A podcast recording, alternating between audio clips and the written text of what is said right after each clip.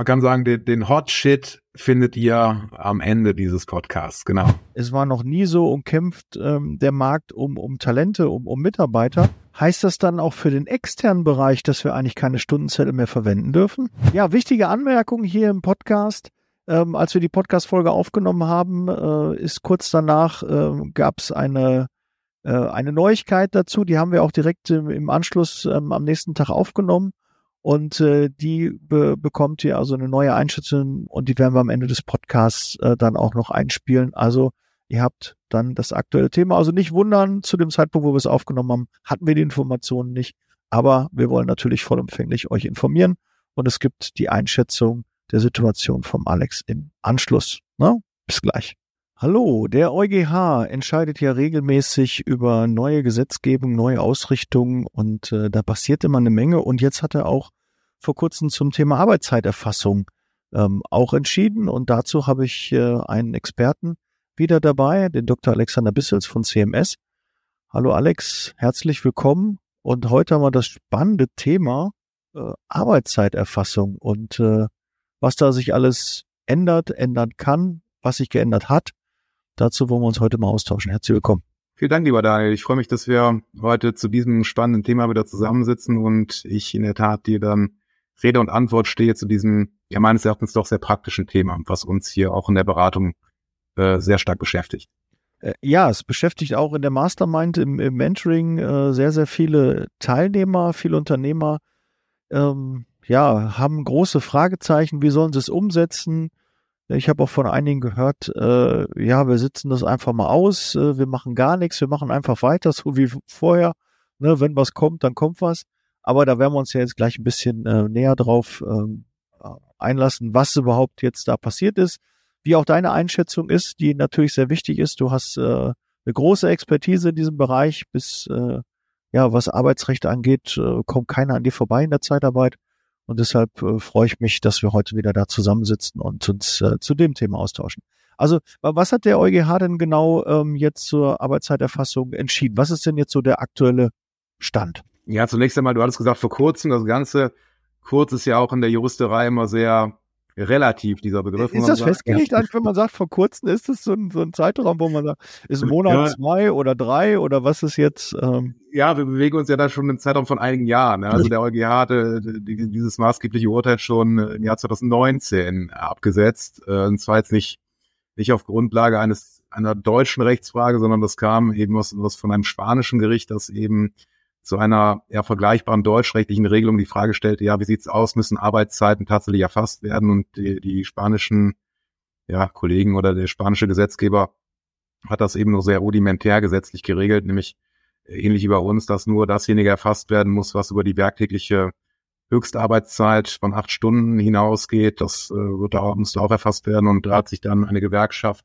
der Sache angenommen und gefragt, ob das dann noch mit der Arbeitszeitrichtlinie in Einklang steht. Und ähm, der EuGH hat gesagt, nein, sondern der, äh, es müssen gesetzliche Vorschriften in Kraft sein, die ein objektives, verlässliches und zugängliches Arbeitszeiterfassungssystem zur Erfassung der werktäglichen Arbeitszeit ermöglicht. Das sind natürlich so, ich sage jetzt mal so schicke Worthülsen äh, mit den Begrifflichkeiten objektiv, verlässlich und zugänglich kann man natürlich so relativ wenig äh, veranstalten und ja, dieses Urteil hat natürlich dann in, in der Juristerei, in der Praxis dann doch für einige Wellen gesorgt, aber die verebbten dann auch relativ schnell, weil die ganz herrschende Meinung der Auffassung war, na ja, der EuGH hat das jetzt entschieden. Wir müssen uns aber erstmal an dasjenige halten, was der deutsche Gesetzgeber eben vorgesehen hat. Und ähm, der Gesetzgeber muss dann entsprechend reagieren, wenn er das dann ändern möchte, sodass eigentlich da erstmal relativ schnell Ruhe im Karton war. Ne? Also da gab es natürlich dann gewisse arbeitskritische Entscheidungen, die das anders gesehen haben, aber durch die Instanzen wurde das dann alles irgendwie wegreguliert und gesagt, naja, erstmal gilt dasjenige, was wir geschrieben im Gesetz haben und das, das ist dasjenige, was erstmal maßgeblich war. Die alte Koalition hat sich natürlich der Sache angenommen, vielleicht eher feigenblattsartig, hat dann Gutachten in Auftrag gegeben, so wie wirkt sich denn diese EuGH-Rechtsprechung jetzt auf unser nationales Recht aus, aber da ist eben auch nicht mehr so richtig viel rumgekommen, klar, weil wir da auf einmal andere Themen hatten. Äh, 2020 ging das mit Corona los und äh, naja gut, da hat man sicherlich auch Verständnis dafür, dass man ein gleichsam wichtiges Thema wie die Arbeitszeit nicht ganz so priorisiert, sondern doch ein bisschen nach hinten anstellt. Aber letztlich ist der Ausgangspunkt die Entscheidung des EuGH aus dem Jahr 2019, die erstmal sozusagen die Büchse der Pandora geöffnet hat, will ich mal vorsichtig sagen. Und ähm, der Gesetzgeber ist ja bislang nicht tätig geblieben. Ähm, aber wir schauen und harren der Dinge, die ja dann noch kommen werden. Aber vielleicht gebe ich nochmal zurück, spiele den Ball nochmal an dir zurück, um dann äh, zu gucken, was du noch für eine Frage in dem Zusammenhang hast. Ja, erstmal EuGH müssen wir vielleicht auch den einen oder anderen abbauen. Europäischer Gerichtshof, ne? Ist die Abkürzung für EuGH? Ja, korrekt. Das ist der Europäische Gerichtshof, ist also kein nationales Gericht, sondern der Europäische Gerichtshof ist dafür zuständig, europarechtliche Rechtsgrundlagen auszulegen, die ja maßgeblich unser nationales Recht bestimmen, insbesondere Richtlinien, die auch im Arbeitsrecht eine Bedeutung haben, hier die Arbeitszeitrichtlinie, ähm, die dann eben bei gewissen Schwierigkeiten von deutschen oder auch anderen EU-Gerichten nach, äh, an den EuGH weitergereicht werden mit gewissen Fragen, die dann gestellt werden können, nämlich wie dann diese Richtlinie auszulegen ist. Und das mag dann eben gewisse Auswirkungen auf die Umsetzung dieser Richtlinie im nationalen Recht haben, so auch bei uns in Deutschland. Hm. Jetzt kam auch ja ein bisschen Tempo rein, oder beziehungsweise ist es jetzt nochmal, wenn das Urteil ja nicht von 2018 oder 2019, sagtest 19, du jetzt? Ja, 19, 2019 ist, ähm, ist es ja trotzdem aber jetzt erst, ich sag mal, in den letzten Monaten richtig hochgekocht, wo dann gesagt wurde, okay, jetzt müssen wir es umsetzen. Gab es einen Stichtag, bis, äh, bis wann das umgesetzt werden musste? Oder, oder wo kam jetzt auf einmal die Geschwindigkeit her, dass sich jetzt doch der eine oder andere gesagt hat, also intern muss ich mir was einfallen lassen, weil extern haben wir ja in der Regel für die Arbeitszeiterfassung, wenn wir jetzt sagen, oh, da ist es jetzt aber was Besonderes, nee, das ist ja Standard, das brauchen wir, um Rechnungen zu stellen. In der Zeitarbeit müssen wir die, die Zeit unserer Mitarbeiter erfassen, extern, das machen wir. Aber intern gab es in der Regel Vertrauensarbeitszeit. Und ähm, wie, wie kam das jetzt, dass es jetzt auf einmal ähm, doch so brisant geworden ist? Ja, das hat dann eine, eine gewisse Eigendynamik entfaltet. Ne? Also der, der Gesetzgeber ist da nicht richtig in die Pötte gekommen, sage ich jetzt mal, sondern hat das dann eben auf die lange Bank geschoben. Es gibt, wenn ich da jetzt auch recht informiert bin, schon, schon gewisse Verfahren dann innerhalb der Europäischen Union, um dann äh, auch Druck auf Gesetzgeber, auf den Gesetzgeber auszuüben, das dann eben richtlinienkonform zu machen. Ähm, und deswegen war auch erstmal so die allgemeine Stimmung, naja, bevor der Gesetzgeber nicht tätig wird, was sollen wir da jetzt vorschnell sozusagen auf Grundlage dieses ja doch unbestimmten äh, Judikats äh, des EuGH dann tätig werden. Und dann hat dann sozusagen die deutsche Rechtsprechung den Gesetzgeber überholt. Das Bundesarbeitsgericht, also unser höchstes deutsches äh, BAG, Arbeitsgericht, das, BAG, das BAG, genau, hat dann in einer anderen Angelegenheit, die jetzt auch nicht äh, vergleichbar war mit der Sache, die beim EuGH vorgelegt wurde, hat dann eben entschieden, naja, wir interpretieren jetzt das deutsche Recht in dem Sinne, wie der EuGH das gerne wünscht und hat dann eben nicht aus den arbeitszeitrichtlichen Vorgaben, ähm, die wir haben im Arbeitszeitgesetz, kennst du, werktägliche Höchstarbeitsdauer, gewisse Ruhezeiten und Pausenregelungen müssen eingehalten werden. Das hat es gar nicht rangezogen, sondern das, das Arbeitsschutzgesetz. Also Arbeitsschutzgesetz ist natürlich im weitesten Sinne auch das Arbeitszeitgesetz, aber da findest du eben gewisse gesetzliche Regulationen, die eingehalten werden müssen, um dann Arbeitnehmer vor den Gefahren aus der Erbringen der Arbeitsleistung heraus äh, zu schützen. Also Stichwort so Gefährdungsbeurteilung muss gemacht werden. Der Mitarbeiter muss unterwiesen werden in die vom Arbeitsplatz ausgehenden äh, Gefahren. Und da gibt es eben auch eine Generalklausel, die dann eben mehr oder weniger abstrakt anordnet, dass man dann eben arbeitszeitrechtliche Vorschriften einzuhalten hat und hat diese eben europarechtskonform ausgelegt, so heißt das. Also unter Berücksichtigung der Vorgaben des Europäischen Gerichtshofs und hat dann sehr überraschend und für die Praxis auch eigentlich kaum vorhersehbar. Äh, auch die ganzen ähm, juristischen Spezialisten haben das nicht vorhersehen können, haben dann aus dieser Vorschrift, die eigentlich total abseitig ist, hat es hat dann ähm, abgeleitet, naja, der Gesetzgeber muss gar nicht tätig werden, sondern wir haben bereits jetzt auf Grundlage dieser Regelung im Arbeitsschutzgesetz eine, eine Rechtsgrundlage, die den Arbeitgeber verpflichtet, den äh, Umfang der werktäglichen Arbeitszeit bereits jetzt zu erfassen. Also das war wirklich also an, einige haben gesagt, das ist so ein Paukenschlag-Beschluss gewesen aus, aus, äh, aus Erfurt. Ja, das ist, ist sicherlich richtig. Es kam einigermaßen überraschend, ob die Auswirkungen dann tatsächlich so groß sind. Ähm, werden wir gleich sicherlich noch drüber sprechen, denn du sagtest ja zu Recht, viele Unternehmen haben ja schon eine Zeiterfassung, zumindest für gewisse Populationen von Mitarbeitern. Du hattest gerade die Zeitarbeit angesprochen. Klar, im externen Bereich, also wo die Zeitarbeitnehmer dann unterwegs sind, wird die Arbeitszeit schlichtweg erfasst schlichtweg aus dem Bedürfnis heraus, dass man die Daten braucht, um dann zwischen Zeitarbeitsunternehmen und dann dem jeweiligen Kunden abzurechnen. Also, du hattest das ja auch schon zu Recht äh, auf die, ja, in Anführungsstrichen kritische Masse dann fokussiert, nämlich die internen Mitarbeiter, wo es, ich will nicht sagen regelmäßig, aber oftmals dann eben keine konkrete Zeiterfassung gab, sondern eben die von dir angesprochene Vertrauensarbeitszeit. Sprich, man macht eigentlich sehr wenig Vorgaben, wann der Mitarbeiter wie seine Arbeitsleistung zu erbringen hat. Es wird eben gearbeitet, wie dann der Bedarf ist, was dann eben dazu führen kann, dass der Mitarbeiter auch bei der Strukturierung, insbesondere der Lage der Arbeitszeit, sehr große Freiheiten hat, aber dass man nicht sagt, du musst von äh, neun bis fünf hier arbeiten, sondern dass man das dann durchaus anhand der ja, operativen Bedürfnisse festlegen kann. Und das ist natürlich nicht nur in der Zeitarbeit so, äh, sondern das haben natürlich auch andere Unternehmen, also jetzt branchenfremde Unternehmen, die agieren natürlich ähnlich. Klar, wenn man dann im gewerblichen Bereich unterwegs ist, da ist natürlich Vertrauensarbeitszeit nicht das Thema, sondern da gibt es dann eben gerade in Produktionsanlagen gibt es Schichten, da gibt es Stechuhren und so weiter. Das sind auch alles keine Unternehmen, wo man dann das Thema hat, sondern das wird dann in der Regel den administrativen Bereich äh, betreffen, also Büroarbeiten, wo man dann eben tatsächlich gewisse Freiheiten hat. Und da gibt es natürlich auch das Phänomen, dass dann viele Arbeitszeiten nicht erfasst wurden. Anderes Thema ist ja auch so vertriebsorientierte äh, Tätigkeiten wo man auch Arbeitszeiten schlichtweg nicht mit Stechuhr erfasst. Das muss man auch ganz klar sagen. Und da kam natürlich so, ein, so, eine, so eine gewisse, ich will nicht sagen Panikreaktion sicherlich nicht dann da rein, aber der Druck auf die Unternehmen wurde natürlich merklich erhöht, wenn das höchste deutsche Arbeitsgericht sagt, so, es besteht jetzt schon eine Pflicht, kein Übergangsstichtag, keine Übergangsfrist, sondern die gibt es ab jetzt und die gab es im Übrigen auch schon in der Vergangenheit. Das ist also nichts, was man irgendwie jetzt ab diesem Urteil als geltendes Recht anzusehen hat, sondern das, das Bundesarbeitsgericht interpretiert da geltendes Recht und sagt nicht, es gilt ab jetzt, sondern das galt schon in Anführungsstrichen immer. Also das äh, gibt es keine Art Vertrauensschluss oder so.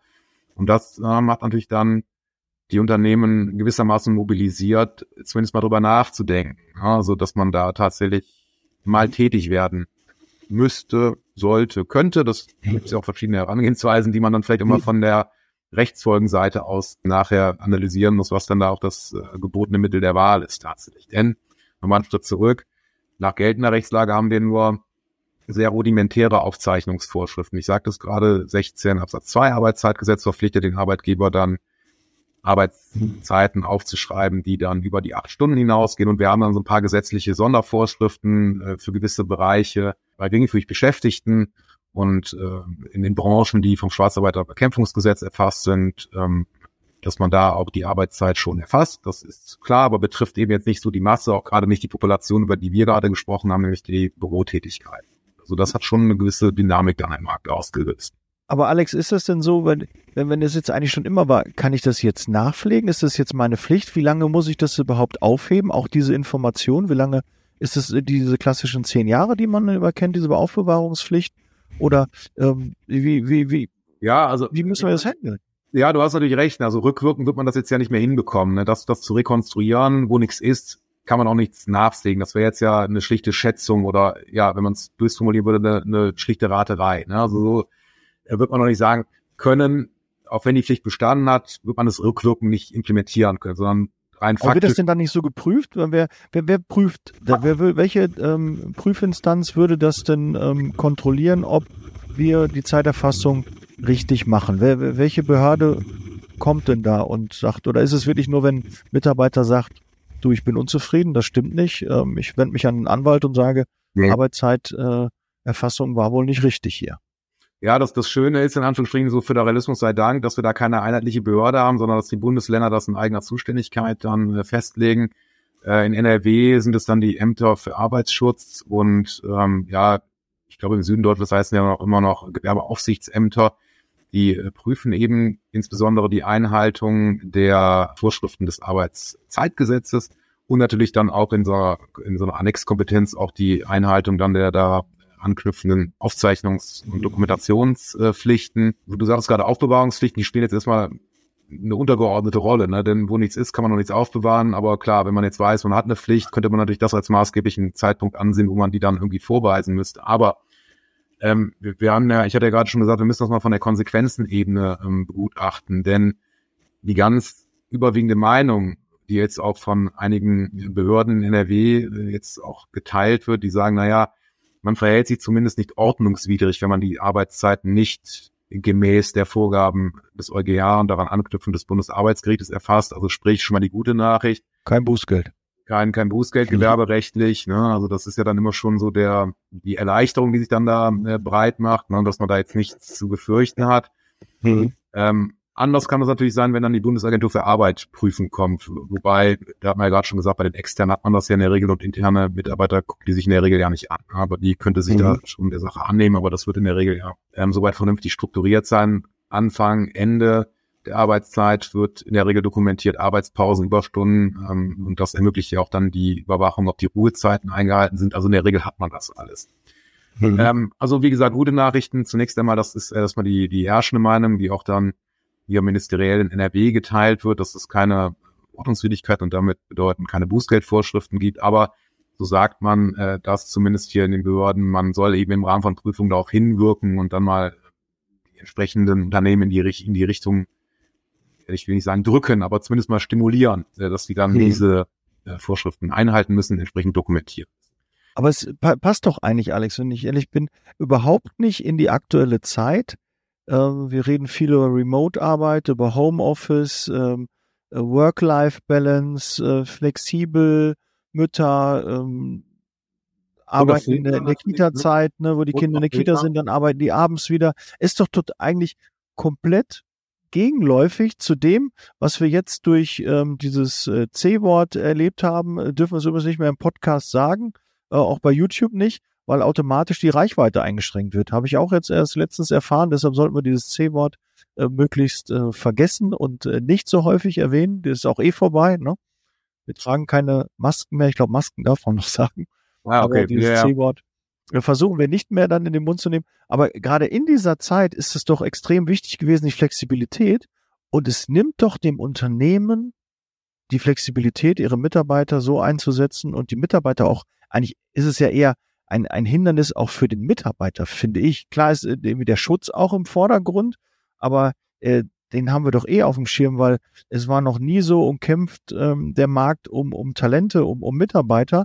Und da wollen wir natürlich, dass die Mitarbeiter zufrieden sind. Das ist schon eine intrinsische Motivation von jedem Unternehmen. Und jetzt kommt nochmal die Gesetzgebung und sagt, da müssen wir nochmal genauer hingucken und das müssen wir nochmal regeln. Und alles, was geregelt wird, im Endeffekt fühlt sich der Mitarbeiter ja dann kontrolliert, beobachtet, unwohl. Und ob der eine, der sich dann ungerecht äh, behandelt fühlt, der sich ja eh dann irgendwo einen Rechtsbeistand holt und äh, sein Recht einklagen wird, egal wie die Gesetzgebung ist oder nicht, wenn er sich ungerecht behandelt fühlt, wendet er sich an einen Anwalt. Ist es dann nicht einfach der falsche ja, da, da, kann man natürlich jetzt politisch drüber streiten, ne, ob das dann so der, der richtige Ansatz ist. Ich gebe dir recht. Ich bin ja auch kein Freund von Regulation ähm, und das würde es zwangsläufig. Du lebst davon, ne? Das muss man ja. ja das ist sozusagen der, der, der, der beraterische Beifang, der dann übrig bleibt. Das ist sicherlich richtig. Ähm, aber wenn ich jetzt sozusagen als Mensch und nicht als Anwalt und Berater äh, das, das beurteilen müsste, ähm, dann würde ich auch sagen, naja, jede Regulation tut uns nicht gut. Wobei man natürlich immer beachten muss, aus welcher Ecke kommt man. Ne? Ich kann das natürlich für, für nachvollziehen, für jetzt Bürotätigkeiten, wo man dann auch gerade Mobilität irgendwie und gewisse ermöglicht, Freiheiten ermöglicht, dass das gegebenenfalls auch beschränkend wirkt. Ne? Also rein technisch wäre das ja alles umsetzbar, indem man das irgendwie mit Apps und wie auch immer dann, dann strukturiert.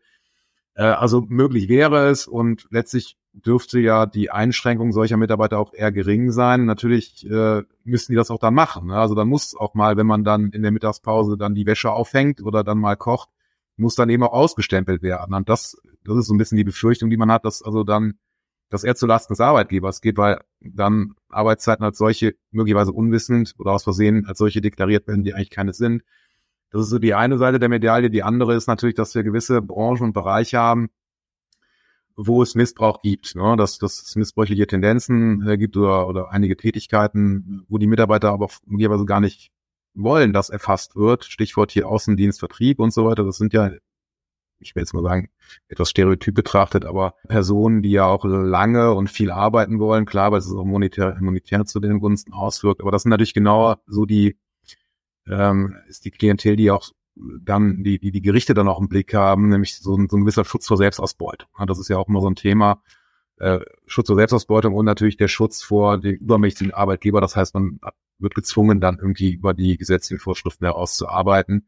Aber das ist natürlich eine, eine rein politische Dimension, die wir hier diskutieren. Fakt ist, wir haben jetzt diese gerichtlichen Entscheidungen aus, des EuGHs und des BAG. Und die müssen und zwingen den Gesetzgeber auch tätig zu werden. Klar, er mag dann einen gewissen, ein gewisses Ermessen haben oder Interpretationsfähigkeit der, der Judikate und letztlich ähm, overruled ja auch so eine Rechtsprechung des Bundesarbeitsgerichtes nicht den Gesetzgeber, sondern die haben das jetzt erstmal in Anführungsstrichen frei Schnauze hergeleitet und der Gesetzgeber kann sich ja wiederum davon abgrenzen, andere gesetzliche Regelungen schaffen, die natürlich dann den Vorgaben des EuGH entsprechen mussten. Aber da hat man natürlich auch unter Berücksichtigung der europarechtlichen Rechtsgrundlagen einen gewissen Interpretationsspielraum. Und unklar ist eben, wie dieser ausgeschöpft werden soll. Denn Herr Heil hatte dann kurz nachdem ähm, das Bundesarbeitsgericht im September des Jahres 22 entschieden hat, frei Schnauze auch angekündigt, er wird bekommen, spätestens im ersten Quartal 2023 dann zumindest mal einen Entwurf präsentiert. Naja, wir wissen alle, wir sind jetzt hier schon weit über das erste Quartal hinweg. Pustekuchen, da ist nichts gekommen. Warum? Klar, das Thema ist natürlich politisch brisant. Gerade wenn man dann nicht so eine, Einheitslösung haben möchte. Klar, dann haben wir natürlich auch die politischen ähm, Barrikadenkämpfe innerhalb der Koalition und dass die FDP da vielleicht auch nicht ganz so amused ist, das dann irgendwie so wegzuregulieren. Also das mag irgendwie der Hintergrund sein. Es wurde angekündigt, eine praxisnahe und leicht umzusetzende Lösung zu präsentieren. Na naja, gut, auch jetzt politische Anmerkungen. Man weiß natürlich nicht, was dann da aus dem Hause von Herrn Heil dann rauskommt. Also das dann wirklich alles so praxisnah und, praktikabel ist, weiß man nicht. Aber das ist eben gegenwärtig der Stand. Ne? Also wir haben noch keinen Gesetzentwurf, der ist angekündigt. Wie lange das dauert, weiß man nicht. Also die haben es schon auf der Agenda, zumindest als Punkt, den sie jetzt abarbeiten möchten. So, man kann jetzt ja nicht in die in die ähm, Treffen dann da reinschauen, was dann da politisch diskutiert wird, gerade im Kreis der Minister. Also das bleibt natürlich spannend, ob und wie weit das eins zu eins umgesetzt wird oder ob es gewisse Ausnahmen äh, gibt, die man ja durchaus vorsehen kann für leitende Angestellte, also echte leitende Angestellte und nicht so titularleitende Angestellte oder inwieweit man dann äh, doch gewisse Tatbestände fruchtbar macht, um dann nicht alle und einheitlich unter die Zeiterfassung ähm, äh, zu fassen. Das ist eben noch ein spannender Prozess und in diesem Vakuum befinden wir uns. Also solange der Gesetzgeber, das ist eben die Message, nicht dann tatsächlich tätig geworden ist, können die Behörden wenig machen, zumindest nicht mit Bußgeldern agieren. Klar, können natürlich Mitarbeiter klagen und irgendwelche Ansprüche geltend machen, ähm, die jetzt in Überstunden bestehen und so weiter, die dann eben von denen nachdokumentiert werden müssen. Klar kann man jetzt drüber nachdenken, was da gewisse Beweislasterleichterungen gibt, wenn der Arbeitgeber der Pflicht, die das BAG ja postuliert hat, nicht nachkommt. Aber das ist jetzt auch nicht so die, die breite Masse, die dann jetzt an die Arbeitsgerichte gespült wurde, denn die Entscheidung des BAG ist ja auch schon ein paar Monate alt und man kann jetzt nicht sagen, dass da irgendeine Wellenbewegung gesagt hat, dass jetzt Arbeitnehmer sich da reihenweise äh, auf die auf diese Entscheidung gestürzt haben, um dann irgendwelche Ansprüche geltend zu machen. Also das ist eben ausgeblieben. Ähm, was aber nicht zu empfehlen ist, dass, äh, dass man jetzt die äh, Hände in den Schoß legt und sagt, ja, wir warten erstmal ab, was kommt, sondern diese Zeit, die man jetzt hat, bis es dann zu einer gesetzlichen Lösung kommt, die sollte man schon nutzen, zumindest für eine Art Probierperiode, um sich auch verschiedene Möglichkeiten anzuschauen. Denn nicht jedes Unternehmen funktioniert ja gleich, sondern dass man dann sagt, ja, wie möchten wir es denn machen? Möchten wir das über eine App-Lösung? Möchten wir das elektronisch? Möchten wir, möchten wir das über eine Excel-Liste? Möchten wir das über wie auch immer machen? Also eine Stechuhr, die an der Wand hängt. Ja, da gibt's ja durchaus unterschiedliche Möglichkeiten, die auch das BAG äh, jetzt offen hält. Ihr sagt nicht, ihr müsst elektronisch erfassen, sondern es muss ja, eben. meiner Fragen genau, ob das jetzt überhaupt elektronisch erfasst werden muss nee. oder ob es auch auf dem äh, Blue Ink sein muss oder äh, wie, wie, wie es umsetzbar ist. Weil mich würde halt auch interessieren, du hast halt mit vielen Unternehmen, mit vielen Zeitarbeitsunternehmen auch zu tun, hast viele Mandanten in dem Bereich. Wo hast du denn so aus deiner Sicht die beste Lösung denn schon gesehen? Wie, wie haben es denn deine Mandanten gelöst? Und wo kannst du sagen, nee, das fand ich eine sehr smarte Lösung da fahren die auch gut, da habe ich das beste Feedback bisher bekommen und da glaube ich auch von deiner Seite aus, dass wir da rechtlich sauber sind. Kannst du da so einen Tipp geben? Ja, so eine One-Fits-All-Lösung gibt's ja nicht. Ne? Also das, das äh, ist natürlich auch immer sehr stark von der Kultur des Unternehmens geprägt. Wie weit ist man mit der Technisierung? Hat man da schon irgendwie gewisse Schnittstellen, die man dann verwenden kann? Haben wir möglicherweise für einige Populationen in unserem Angestelltenkreis, haben wir da schon gewisse Workflows, Software, Vorlagen, wie auch immer? Ähm, also die, die eierlegende Wollmilchsau gibt's da sicherlich nicht. Es gibt ähm, gute digitale Lösungen am Markt von verschiedenen Anbietern, ähm, die ich gesehen habe und die auch in der Lage sind, die Anforderungen, die jetzt zumindest von der Rechtsprechung gestellt werden, in Klammern unklar ist, ob das auch der Gesetzgeber alles nachher so umsetzt, äh, aber die das eben ermöglichen. Da, da gibt es eben Mittel und Wege, das rein technisch abzubilden. Ob das dann für jedermann dasjenige ist, was er möchte, ist natürlich die Frage. Aber das sind genau eben äh, das ist genau eben dasjenige, womit man sich jetzt befassen muss. In welche Richtung wollen wir, dass man also jetzt, wenn dann das Gesetz kommt, Das wird kommen. Frage ist nur wann. Und dann entsteht wahrscheinlich so eine betriebsame Hektik, wenn man sich da noch nicht mit auseinandergesetzt hat. Also man sollte da schon die Fühler ausstrecken und gucken, wir nehmen mal die Rechtsprechung und, und schauen, dass wir das eins zu eins abgebildet bekommen und wenn das dann nachher noch angepasst werden muss, weil der Gesetzgeber doch gewisse Freiräume schafft, dann, dass man äh, da die diese technische Lösung über den Anbieter dann noch äh, etwas eingelegt bekommt. Aber so die, also es ist schon ein Trend klar zu erkennen, dass man dann auf so elektronische Lösungswege geht, ne? also weil weil die natürlich auch mit Blick auf jetzt das berühmte C-Wort und die Technisierung, Digitalisierung, die mit einhergeht, äh, das leichter und vom Ablauf besser einzuhegen ist als jetzt so eine Excel-Liste. Also wir müssen ja auch sehen, wir haben entgrenztes Arbeiten, wir haben Mobile Work, wir haben Leute im Homeoffice und, und dann wieder mit Excel-Listen, die dann irgendwie hin und her geschickt werden muss, irgendwo eingetippt werden müssen. Dann macht es natürlich Sinn, dann da äh, über eine App oder über ein Produkt zu gehen, was man dann eben über den Firmenserver aufrufen kann, wo man sich einloggt und dann Zeiten dann eben mit einem Timer oder wie auch immer dann da laufen lässt. Also das, das geht alles und da muss man sich eben sehr individuell mit auseinandersetzen, was eben das richtige ähm, Produkt oder der richtige Vorgang ist. Wie gesagt, Rechtsprechung macht da keinerlei Vorgaben, sondern es, die sagt nur, es muss irgendwo dokumentiert werden und zwar objektiv verlässlich und zugänglich. Das sind also diese drei etwas offenen Kriterien, die natürlich dann zum äh, gegenwärtigen Zeitpunkt relativ viel Spielraum zulassen und das äh, BHG sagt auch, elektronisch ist nicht erforderlich, also es kann auch Pen and Paper sein. Ne? Also mhm. Nur nicht mal eine digitale Excel-Liste, sondern es kann auch irgendeine händisch verteilte Liste sein, die ausgefüllt und dann möglicherweise unterschrieben wird. Also bei Ink, wie du sagtest, da haben mhm. wir natürlich die ganze Bandbreite. Und da muss man eben schauen. Sind wir dezentral organisiert? Äh, haben wir einen größeren Anteil von Leuten, die im Homeoffice sind? Ähm, haben wir eine Produktionsstätte, wo man dann schon einen Großteil abfischen kann, indem die dann ihre Marke da irgendwie oder ihre Karte an ein Lesegerät halten oder so. Und das mag natürlich auch eine, eine Lösung sein. Und für unsere Angestellten machen wir da eine Sonderlocke, wie auch immer. Unsere Vertriebler müssen wir einbinden, die ja kaum im Büro sind oder allenfalls ein, zwei Mal in der Woche, die müssen ja auch irgendwo mobil dann erfassen über dann gewisse Apps. So, was natürlich ein praktisches Thema ist und das da darf man die Augen nicht vor, äh, verschließen, ist natürlich das, kann man auch so durchaus sagen, dass oftmals Unternehmen ja kein Interesse an der Dokumentation solcher Arbeitszeit haben. Ja, warum? Weil dann mögliche Verstöße offenbart werden, die es vielleicht auch schon in der Vergangenheit gegeben hat, nicht geben sollte, aber auch ohne Umstrukturierung ähm, des Geschäftsmodells möglicherweise oder der Abläufe auch in Zukunft vorkommen werden. Das ist ja eigentlich so die Sorge, die man hat. Das kann man jetzt natürlich nicht und sollte man auch nicht als, als Verkaufsargument dafür anführen, zu sagen, wir machen keine Arbeitszeiterfassung, ne? weil dass die Vorschriften des Arbeitszeitgesetzes eingehalten werden müssen. Das galt auch schon vor der äh, neueren Rechtsprechung, nur dass eben das, ja, das muss man ganz klar sagen, das Entdeckungsrisiko durch eine immer auch wie geartete Doku Dokumentation, wie auch immer die aussieht, natürlich erhöht wird. Und im Zweifel auch, das ist auch eine Anforderung, ja, manipula weitgehend manipulationssicher sein muss.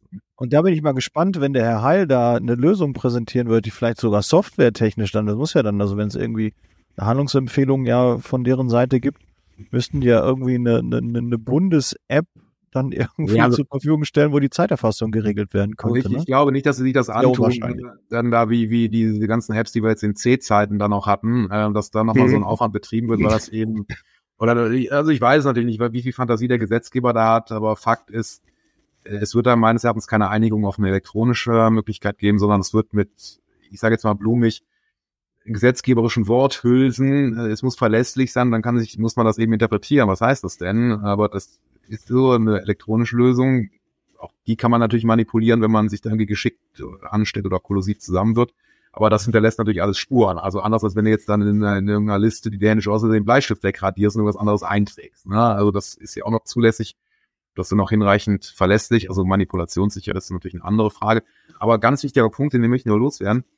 Ähm, du hattest das Thema Vertrauensarbeitszeit ja schon angesprochen. Die ja weit verbreitet ist, auch gerade im internen Bereich von Zeitarbeitsunternehmen. Also das Bundesarbeitsgericht hat gesagt, das ist nach wie vor zulässig. Man kann Vertrauensarbeitszeit weiterhin anordnen, aber der arbeitszeitrechtliche Rahmen, den das Gesetz jetzt schon vorgibt, der muss eben eingehalten werden. Also es darf nicht über acht beziehungsweise zehn Stunden im Durchschnitt gearbeitet werden. Die Ruhezeiten müssen eingehalten werden, Pausezeiten und so weiter. Das galt aber immer schon. Das ist also keine Besonderheit.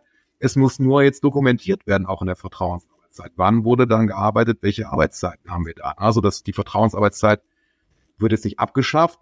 Sie wird nur so ein bisschen äh, bürokratisch erschwert. Ja, und auch da kann man wieder sagen, Vertrauensarbeitszeit war ja vielleicht auch mal ein Mittel, dass man da ähm, mehr arbeitet, als gesetzlich zulässig ist und auch mehr arbeitet, als man dann als Arbeitgeber zahlen wollte oder sollte. Und das wird natürlich dann erschwert durch eine solche Dokumentationspflicht, die das Arbeits Bundesarbeitsgericht jetzt verlangt. Ja, das ist auch so die Sorgen, dass dann halt wirklich, man es wirklich schwarz auf weiß hat oder ne, blau auf weiß, je nachdem, wie man es halt äh, handelt und äh, dass man dann angreifbar wird, ne, was in der Vergangenheit eigentlich so Ne, also wir haben uns schon mit vielen Dingen beschäftigt. Die Administration in der Zeitarbeit wird immer mehr oder auch generell nicht nur in der Zeitarbeit, in, in allen möglichen äh, Sektoren wird äh, der administrative Aufwand höher. Und jetzt kommt noch was Neues dazu, wo wir einfach keine Zeit und auch teilweise keine Lust haben. Es muss eine Lösung her. Die müssen auch alle akzeptieren, weil es ja nicht ich kann mir eine geile Lösung überlegen als Unternehmer, als Vorgesetzter für meine Mitarbeiter, aber es müssen die Mitarbeiter ja auch anwenden. Und wenn die es nicht anwenden, muss ich das ja auch kontrollieren. Warum nicht? Ja. Wieso? Äh, das ist eher so das Thema. Und es passt wirklich null in die aktuelle Zeit, dass die Mitarbeiter frei handeln wollen, Flexibilität, Kontrolle nicht mögen, äh, also Dinge. Und jetzt kriegt man das auf einmal so aufdoktriert oder wie man sagen will. Auf jeden Fall ist es eine Vorgabe. Wir müssen uns dran halten und müssen eine Lösung erarbeiten. Und äh, ja, wir können ja nicht wie im externen Bereich halt alle Stundenzettel ausfüllen. Das ist ja auch für jeden Mitarbeiter dann, geht auch wieder Arbeitszeit verloren, weil ich muss mich ja auch damit beschäftigen bei der Zeiterfassung. Und das auch nachpflegen und da muss ich gucken, ist es eingetragen, es fehlt noch. Und es lässt ja dann auch noch Möglichkeiten auch auf, dass dann halt gesagt, auch äh, ich wage nicht um neun, ich habe, trage mal acht Uhr ein, also ich einfach schon eher da bin, ne, weil ich komme immer zu spät. Und dann wird man einfach auch irgendwie gezwungen, obwohl vorher Vertrauensarbeitszeit und Kernarbeitszeit dann in Unternehmen gewesen ist, dass man dann was Falsches einträgt, weil man gesetzlich konform arbeiten möchte. Und das äh, finde ich dann nicht so, so angenehm. Und darum kommt auch diese Diskussion halt auf, dass viele Unternehmen halt nicht wissen, okay, wie soll ich es regeln? Und das auch noch und äh, welche Tools und was ist in Ordnung und passen die Schnittstellen zu meinem Tool? Weil viele einfach in ihrer Zeitarbeitssoftware sagen, okay, wir nehmen die Anmeldung und die Abmeldung, aber äh, wir wissen auch im, im Außendienst, die meisten haben manchmal irgendwie äh, die technischen Möglichkeiten, dass sie sich äh, von auswärts äh, dann da einwählen können. Du kannst ja nicht ähm, einen der, der, der Marktführer, also ja, ob das da funktioniert, da muss ja auch jeder die App haben, ist ja auch wieder mit Kosten verursacht, ne, je nachdem. Ne, die Apps kosten ja auch Geld. Dass dann äh, der Vertriebler im Außendienst dann äh, sich dann im Auto dann anmeldet, abmeldet und wer vergisst es dann muss ja irgendwie das nachgepflegt werden. Ist natürlich keine Einbahnstraße. Du sagst gerade, klar, äh, dass das natürlich so primär aus dem Arbeitnehmerschutzaspekt entstanden ist, ne? Arbeitnehmer vor einer Überforderung zu schützen. Aber klar, eröffnet natürlich auch Manipulationen in die andere Richtung, ne? dass man sagt, okay, ich war um neun da, musst du um halb neun da sein und ja, die halbe Stunde, die äh, trage ich mir da jetzt mal ein, merkt ja schon keiner. Aber noch ein wichtiger Punkt und, und zwei, die Arbeitszeiterfassung kann delegiert werden. Also das ist nicht nur Arbeitgeber, ist natürlich Arbeitgeberpflicht, aber er kann natürlich die Mitarbeiter anweisen, sagen so, ihr dokumentiert nach einem gewissen Prozess. Aber das muss er auch sicherstellen. Es reicht nicht aus, wenn er sagt, hier habt ihr eine App und wenn ihr Lust habt, dann macht er das und wenn nicht, dann lasst das. Sondern er muss auch dafür sorgen, dass dann dieser Prozess, diese, diese Art der Dokumentation von den Mitarbeitern beachtet und umgesetzt wird, muss also schulen, muss sie dann einführen, dass sie in der Lage sind, dieses System, wie auch immer der, das dann ausgeartet ist, dass sie das anwenden können und muss auch eben dafür Sorge tragen, dass es gemacht wird. Und im Zweifel kannst du auch abmahnen, wenn dann ein Mitarbeiter nicht die Zeit erfasst, die er erfassen soll, also indem er schlichtweg das ablehnt, blockiert oder wie auch immer. Oder betrügt auch, ne? Das wäre ja, auch. Also, ja, ja, auch, ne, wenn er sagt, ich bin jetzt um 8 Uhr da gewesen, dann weißt du aber, die Kollegen sagen um 8.30 Uhr, er will jetzt ja keine Ideen äh, hier fördern, aber auch damit kann man sicherlich vielleicht auch arbeitsrechtlich ähm, das ein oder andere Problem lösen.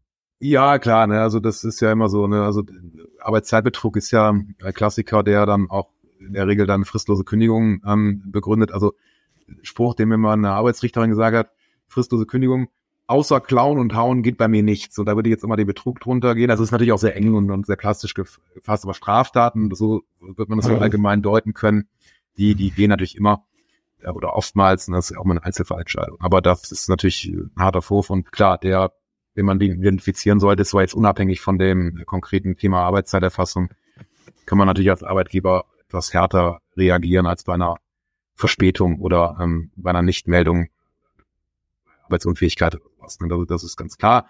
Nichtsdestotrotz, das muss man ganz klar sagen, Vogel-Strauß-Haltung ist hier nicht angezeigt. Und das ist ja auch so ein, so ein Phänomen, äh, ist nicht nur in der Zeitarbeitsbranche, sondern das kennt man auch privat oder das, das kann man ja beliebig. Abwarten und Tee trinken. Genau, abwarten, Tee trinken ist ja, ne? äh, geht ja irgendwie alles, äh, kann man auch machen, aber das wäre in dem Fall nicht zu, nicht zu empfehlen, sondern das ist eben eine komplexe Thematik, je nach Unternehmensgröße, mit vielen Niederlassungen, die dezentral unterwegs sind. Äh, da muss man ja irgendwo eine Konzeption reinbekommen, die Mitarbeiter abholen. Das ist ja auch nicht in einem Tag gemacht, ne? sondern von der Konzeption muss ja noch ausgerollt werden und so weiter.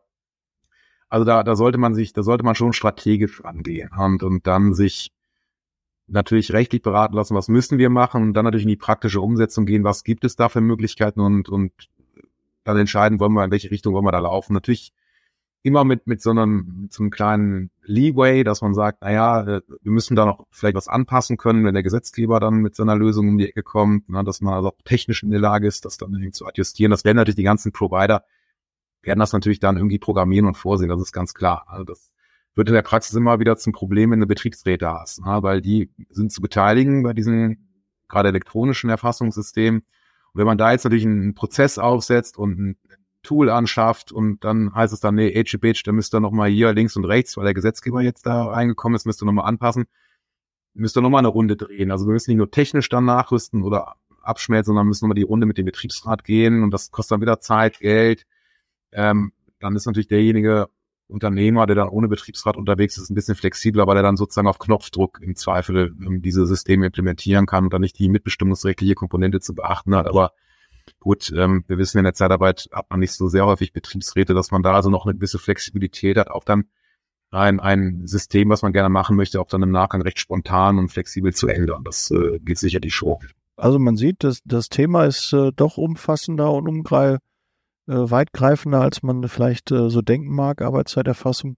Hätte ich jetzt auch nicht gedacht, dass wir das nochmal 2023 nochmal richtig thematisieren müssen, dass das immer noch nicht so richtig geregelt ist und dass man da nochmal rechtlich äh, auch nochmal drauf guckt. Ja, aber Alex, äh, vielen Dank. Wenn jemand da Unterstützung braucht von den Hörern, von den Zuschauern, dann soll er sich sehr gerne vertrauensvoll an dich wenden. Ähm, ja, man kann ja auch telefonisch äh, sich Rat einholen und äh, da stehst du ja immer auch äh, zur Verfügung. Also gerne beim Alex melden und äh, bei CMS und äh, ja, ihr könnt denen sicherlich helfen und äh, sagen und auch mal drüber schauen, ob das rechtskonform ist, wie man da sich gerade verhält oder wie man das äh, System noch besser aufstellen könnte, wie jetzt die aktuelle Rechtslage ist. Wenn man da unsicher ist, macht auf jeden Fall Sinn beim, äh, Sinn beim Alex mal durchzurufen. Ja, manchmal ist es so, wir haben frisch den Podcast aufgenommen und jetzt gibt es eine neue Entwicklung zum Thema Arbeitszeitgesetz ähm, und äh, ja, deshalb haben wir uns noch mal kurzfristig äh, zusammengesetzt. Ähm, hallo Alex, ähm, ich habe äh, Dr. Alexander Bissels von CMS äh, weiterhin bei mir ähm, zu Gast. Und äh, ja, Alex, hol uns doch kurz mal ab. Was ist passiert? Äh, wo gab es Neuerungen? Äh, welche neuen Erkenntnisse kannst du mitbringen? Ja, Daniel, wir haben uns am Tag, als wir den Podcast aufgenommen haben, ja noch lang und breit über die Pflicht zur Arbeitszeiterfassung unterhalten. Und just nachdem wir dann äh, geschlossen hatten, kam dann die erste Meldung in der Süddeutschen Zeitung, dass dann äh, das Bundesarbeitsministerium, also Herr Heil, dann doch aktiv geworden ist und den entsprechend ja lang erwarteten Referentenentwurf dann ähm, veröffentlicht hat, um dann die Vorgaben aus der Rechtsprechung zunächst mal umzusetzen. Hintergrund noch ein Wort, was heißt Referentenentwurf?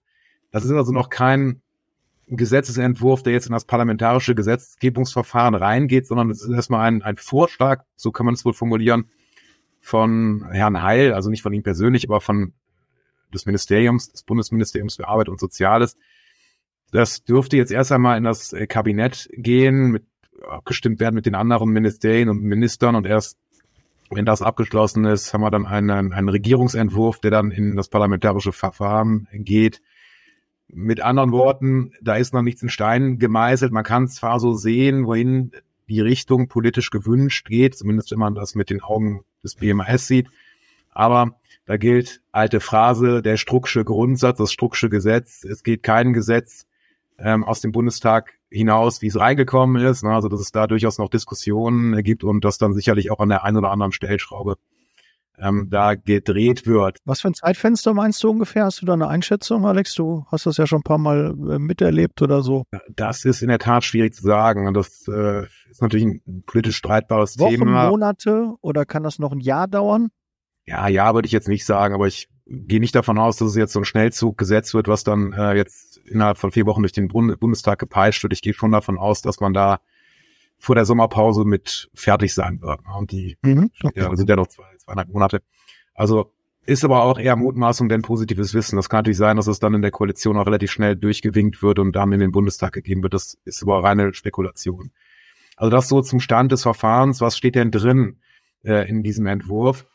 Da gab es dann doch schon die ein oder andere Überraschung, muss man sagen, denn es heißt dort, dass dann der Arbeitgeber verpflichtet wird, Beginn, Ende und Dauer der täglichen Arbeitszeit aufzuzeichnen. Das ist jetzt insoweit kaum neu, aber es steht drin, es muss elektronisch erfolgen. Das war keine Vorgabe des BAG und es muss taggenau erfolgen. Also auch das ist, ich will nicht sagen neu, aber da hätte man durchaus noch eine gewisse Flexibilität erwartet, weil man das aus anderen Gesetzen so kennt, dass man das binnen sieben Tagen machen muss. Also hat dann äh, ist doch eine Schärfung erfolgt, nämlich beschränkt auf das Elektronische. Da wird man natürlich App-Lösungen drunter fassen, aber wohl auch Excel-basierte äh, Tools, die man da nutzen kann. Aber was nicht geht, oder nach gesetzlichen Vorstellungen des BMAS, ähm, ist nicht mehr ähm, der Stundenzettel, der ausgedruckt, ausgefüllt, unterzeichnet wird. Das soll wohl nicht gehen. Zumindest nach. Da, da, da kommt meine Frage, Alex. Äh, heißt das dann auch für den externen Bereich, dass wir eigentlich keine Stundenzettel mehr verwenden dürfen? Korrekt. Also das ist genau, wenn man jetzt auf die Zeitarbeit schielt, äh, nicht ganz unkritisch. Ne? Also da, da, das hieß dann, man muss sich mit dem Kunden abstimmen. Er müsste ja im Zweifel auch elektronisch erfassen für seine Mitarbeiter und sie dranhängen. Dann hätte man natürlich ein System, ähm, was man dann einheitlich im Kundenbetrieb etabliert hätte und wo man dann als Dienstleister mitnutzen kann, aber das muss abgestimmt werden. Der Klassiker, es gibt im Kundenbetrieb nichts oder der Kunde sagt, nee, mach dein eigenes Ding, da hätte man natürlich dann ein Thema, dass man auch die externen irgendwo einfangen muss und klassisch dann nicht mehr mit diesen Stundenzetteln danach Schichtende von dem Vorarbeiter, Schichtleiter, wie auch immer abgezeichnet wird. Das wird nicht mehr funktionieren. Also das ist schon für die Zeitarbeit eine kleine Besonderheit, die wir da haben. Ja, oha, da, da, da guckt man doch. Ähm, was etwas erstaunlich ist, also man muss die Ruhezeit nicht ausdrücklich erfassen. Gut, das ist nicht verwunderlich. Man kann ja aus den Daten, die man hat mit Beginn, Ende und Dauer auch die Ruhezeit ableiten, wann ist dieser elf Stunden Zyklus dann abgelaufen. Erstaunlicherweise gilt das nicht für Arbeitspausen, die müssen also nicht erfasst werden.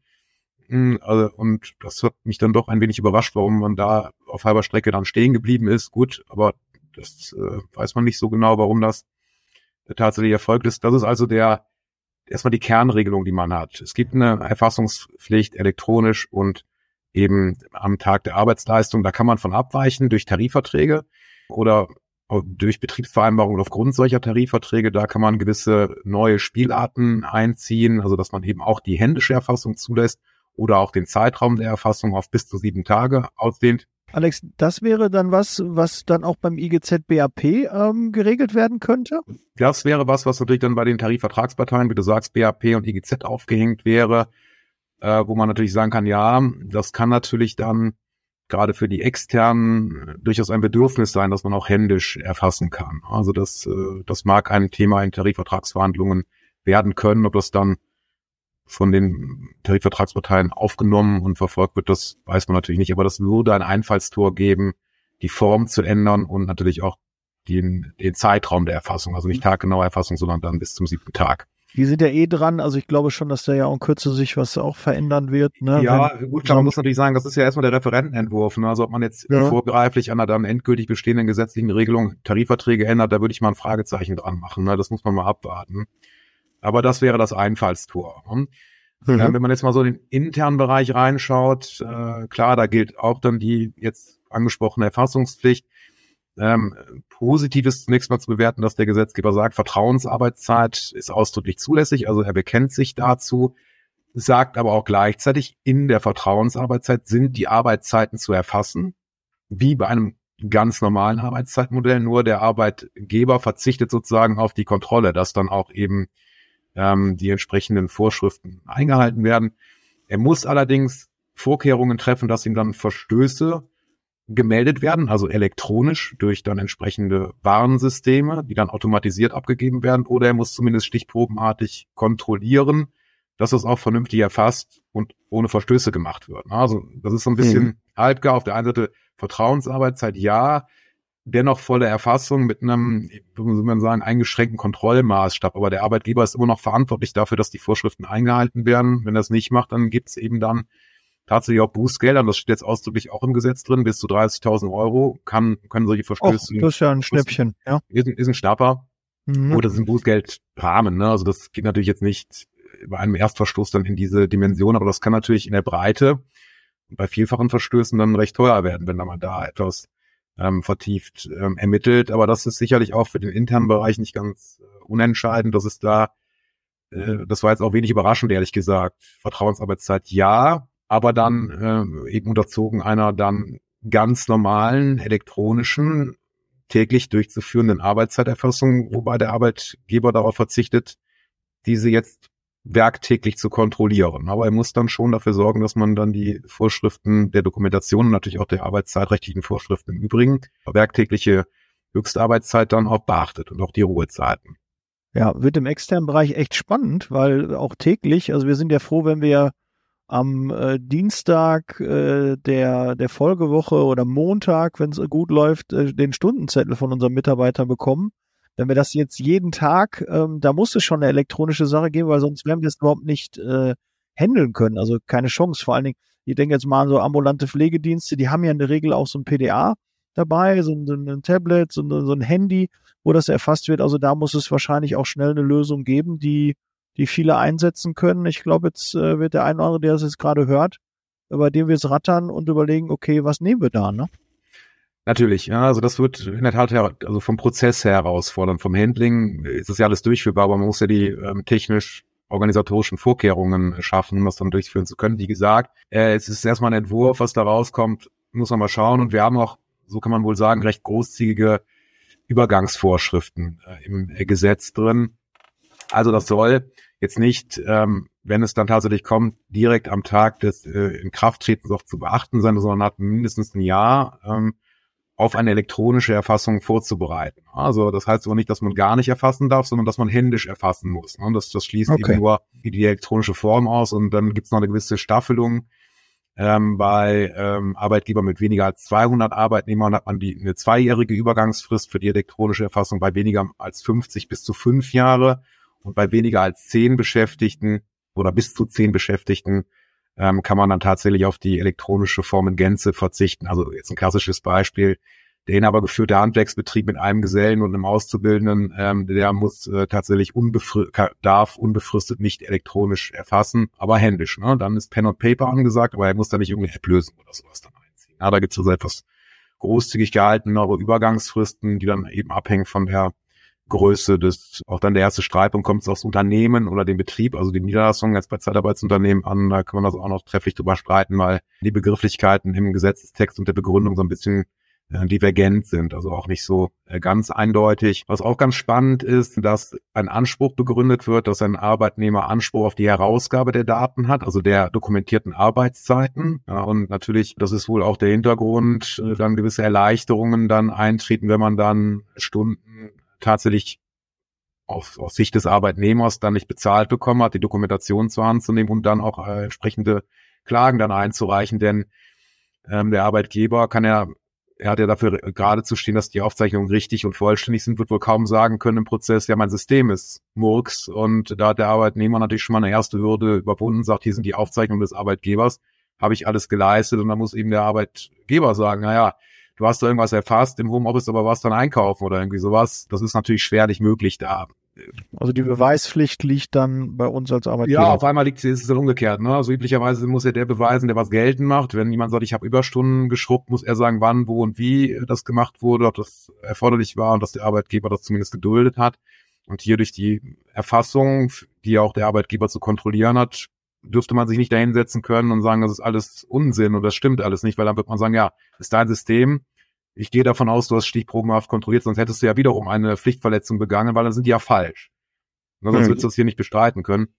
Also da auch so ein etwas äh, überraschenderer Move, der dann da in den, in den Gesetzesentwurf ähm, eingeflossen ist, ähm, der dann möglicherweise gewisse Schwierigkeiten für Arbeitgeber und Personaldienstleister bedeutet, wenn es dann um die Abgeltung von vorgeblich dann ähm, erledigten ähm, oder erbrachten Überstunden äh, tatsächlich gibt. Also das sind, also es gibt keine, das ist ganz interessant, keine allgemein wirkende Ausnahmeregelung. Also leitende Angestellte im engeren Sinne sind ausgeschlossen, aber das sind natürlich nicht die oftmals so benannten leitenden Angestellten, sondern da müssen, müssen gesetzliche Erfordernisse erfüllt sein. Ähm, und dann, ganz interessant, äh, gibt es auch eine Möglichkeit, dann äh, über Tarifvertrag äh, wieder gewisse Ausnahmen von der Erfassungspflicht ähm, vorzunehmen. Und da heißt es dann etwas kryptisch, Arbeitnehmer, bei denen die gesamte Arbeitszeit wegen der besonderen Merkmale der ausgeübten Tätigkeit nicht gemessen oder nicht im Voraus festgelegt wird oder von den Arbeitnehmern selbst festgelegt werden kann. Ja, so, so ein bisschen vage, kryptisch ist also aus der EU-Richtlinie wörtlich übernommen worden. Aber da muss ja auch erstmal Tarifvertragspartner finden, die sich auf so eine Regelung einlassen und die auch dann tatsächlich solche Populationen repräsentieren. Also der Gesetzgeber sagt, da geht es im Wesentlichen um Führungskräfte und so weiter. Und da stellt man dann die, die Frage, haben wir da überhaupt in gewissen Bereichen Tarifverträge, die einschlägig sind? Und wenn ja, sind Führungskräfte überhaupt von diesem Anwendungsbereich erfasst oder handelt es sich da möglicherweise aufgrund des Gehalts um HT-Angestellte, die sowieso tariflich gar nicht regelbar sind? Also da weiß, weiß ich auch nicht, ob dann das so der Weisheit letzter Schluss ist, muss man in der Tat sagen. Was ich ganz erstaunlich finde, ist, dass der, das BMAS hier zwingend eigentlich im Grundsatz die elektronische Zeiterfassung anordnet, also sehr digital und technisch unterwegs ist. Wenn man mal, kleiner Seitenhieb, mal so ins Nachweisgesetz reinschaut, da, da, da verhaftet man dann ähm, den Arbeitgeber auf, auf Pen und Paper. Ne? Also das ist auch nicht so ganz durchdacht. Das fliegt bestimmt raus. Das ist zu digital, das fliegt raus. Ja, das, weiß, das weiß man natürlich nicht. Ne? Also das, das muss man mal schauen. Also wenn man das, das waren jetzt so die wesentlichen Kernregelungen, ähm, die ich jetzt hier dargebracht habe, wenn man das mal so abschließend bewerten möchte, ähm, ist jetzt nicht, wenn man so sagen kann, der große Wurf, sondern eher ein, ein Würfchen. Ne? Also der Arbeit, der, der, das BMIS hat so gewisse Minimalanforderungen aus der Rechtsprechung geregelt, ist dann vielleicht an der einen oder anderen Stelle gerade mit der elektronischen Form und auch der werktäglichen Erfassung ein bisschen übers Ziel hinausgeschossen. Und was ganz interessant ist, er hat also nicht das Arbeitszeitgesetz in Gänze sich mal angeschaut ne, und das eben modernisiert, insbesondere was die Höchstgrenze der werktäglichen Arbeitszeit betrifft, was ja auch immer ein Kriterium war, man sich auf eine Wochenhöchstarbeitszeit umstellt. Also da gibt es so ein paar The Thematiken, die schon immer oder streitig sind oder also rechtlich streitig oder politisch diskutabel sind.